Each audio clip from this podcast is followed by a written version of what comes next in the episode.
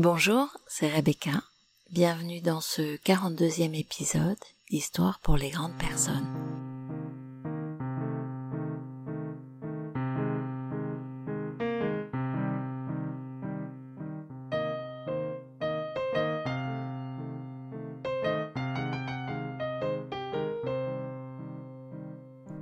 Fin de l'été, restons sur il y aura toujours une autre occasion, un autre ami, un autre amour, une force nouvelle.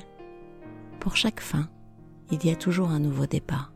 Antoine de Saint-Exupéry. C'est parti. Alors, alors, alors la musique de générique. D'ailleurs, merci Gilles, on ne dit pas générique, on dit indicatif. En tout état de cause, l'indicatif, d'histoire pour les grandes personnes, commençait sérieusement à me taper sur le système et visiblement pas qu'à moi, parce que vous avez été quelques-uns, quelques-unes, à me dire qu'il vous crispait, qu'au moment où vous aviez envie de rentrer dans cette espèce de cocon qu'est le podcast Histoire pour les grandes personnes, vous commenciez par ce son un peu strident, et puis qu'il vous fallait baisser le son, augmenter le son, et vous adapter. Cela faisait un moment que je cherchais quelque chose de plus adapté. Je crois que j'ai trouvé envoyez-moi un petit message à Rebecca le podcast à gmail.com, un B2C à Rebecca, pour me dire si cette dernière vous plaît davantage. Il se peut que oui, il se peut que non. Ça n'est pas très grave, mais c'est intéressant. Aujourd'hui, une histoire qui pourrait passer pour un peu convenue, qui ne résonne pas tout à fait, mais pourtant, je vous laisse la découvrir. Installez-vous tranquillement, partez en Pologne et imaginez que notre héros vit dans un petit village. Il est ailleurs, il se prénomme Isaac et se réveille chaque matin en ayant fait le même rêve. Depuis de nombreuses années, tellement nombreuses qu'il ne pouvait les compter, Isaac se réveillait et percevait par la petite fenêtre de sa modeste maison son pommier. Un pommier bien modeste lui aussi. Autour de l'arbre, Isaac voyait danser les images de son rêve. Dans son rêve, il était toujours sur un pont majestueux surplombant un fleuve immense, et sur ce pont, il y rencontrait sa bonne fortune. Pour lui, qui vivait pauvrement, ayant tout juste de quoi nourrir sa femme Rachel et ses enfants, rencontrer sa bonne fortune signifiait beaucoup beaucoup. Aussi, chaque matin, en renouant avec la réalité, il soupirait, espérant un jour vivre autrement.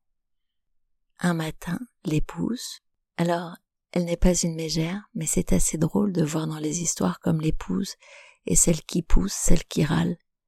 Et un matin, Rachel s'écria. Cela ne peut plus durer. Ton rêve est devenu un véritable cauchemar. Fais quelque chose se fait quelque chose, il est tellement féminin. Car elle aussi entendait depuis un si grand nombre d'années qu'elle ne pouvait le compter, le songe de son époux qui lui faisait espérer ce que la faim au ventre contrariait. Alors, ce matin-là, en toute discrétion, Isaac alla demander conseil au curé, au rabbin, à la guérisseuse. Sans se consulter, les trois sages lui firent la même réponse. Qu'attends-tu pour vivre ton rêve? Qu'attends-tu pour vivre ton rêve? Vous la mettez dans un coin de votre tête, cette question?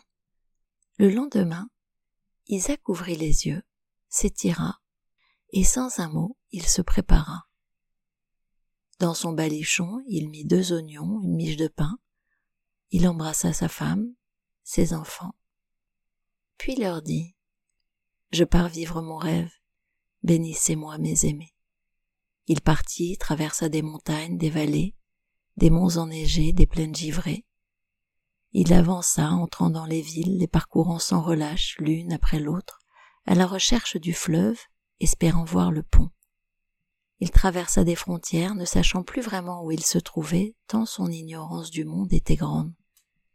Lui, qui ne connaissait que son petit village des Carpates, découvrait un autre monde. Enfin un jour, il découvrit une grande ville. Au crépuscule, tandis qu'il dévalait une grande avenue, il le vit soudain, devant lui, briller de mille feux, un pont majestueux surplombant un fleuve immense. Ah, te voilà, te voilà, tu es là, gratitude enfin. Il récitait des incantations de joie en courant sur le pont. Son pont, le pont de son rêve. Bonne fortune, je suis là. M'entends-tu, je suis arrivé. Viens, viens maintenant. Isaac se plaça à l'endroit qu'il voyait depuis si longtemps dans son rêve. Bonne fortune, je suis là. Je suis arrivé, viens. Viens, murmurait-il dans l'obscurité de la nuit. Et puis, harassé par le poids de sa fatigue comme par celui de son espérance, il laissa la nuit l'envelopper et s'endormit contre la balustrade du pont de son rêve. Au petit matin, des coups de pied dans les côtes le tirèrent du sommeil. Contrôle d'identité, vos papiers, crièrent les policiers de Bratislava. Oui, il avait atterri dans l'actuelle Slovaquie. Faute de documents, on le conduisit devant le juge. Il s'expliqua.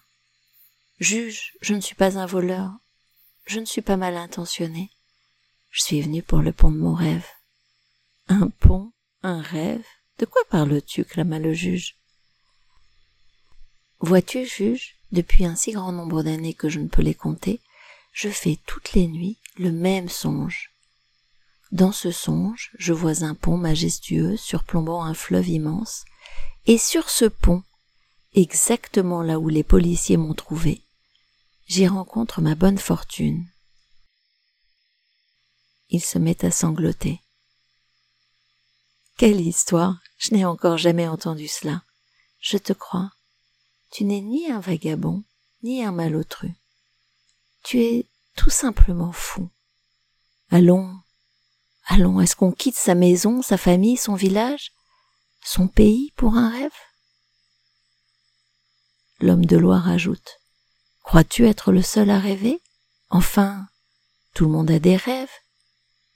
Imagine-toi que moi-même, ici, tous les jours, depuis un si grand nombre d'années que je ne peux les compter, je fais le même songe.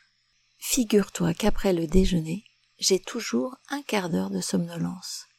Alors je cache mes yeux avec ma main, je baisse la tête, et comme tout le monde croit que je suis très intelligent et que je réfléchis beaucoup, on ne me soupçonne pas de piquer un petit somme.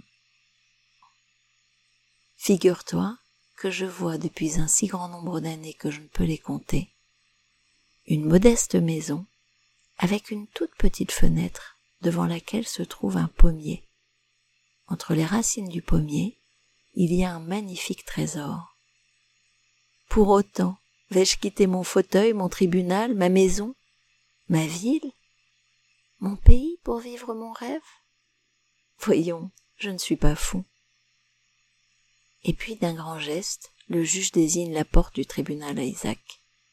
Allez, rentre chez toi, rentre chez toi et que l'on ne te voit plus traîner sur les ponts. Merci, juge, merci. Vous avez la chute. Il partit en sautillant, les yeux brillants, retourna à son bonheur, à sa petite maison avec son pommier, son épouse. Il y aurait quelque chose d'un peu convenu, d'un peu prémâché à vous inviter à ouvrir les yeux et à vous rendre compte de tout ce que vous avez déjà. Parce que parce que parfois ce qu'on a ne remplit pas le vide de ce qu'on désire. Alors peut-être faut-il se retourner vers ses désirs et se mettre en chemin pour les réaliser, pour les honorer, ou juste pour les remettre au bon endroit, celui d'un simple désir. Je ne sais pas. Je vous retrouve dans 15 jours, c'est promis, je serai à l'heure. Et vous le savez, mettez des étoiles sur Spotify, commentez sur Apple Podcast, envoyez-moi un petit message, vos histoires. Ils me soutiennent et aident à diffuser ce podcast. Je vous remercie. À bientôt.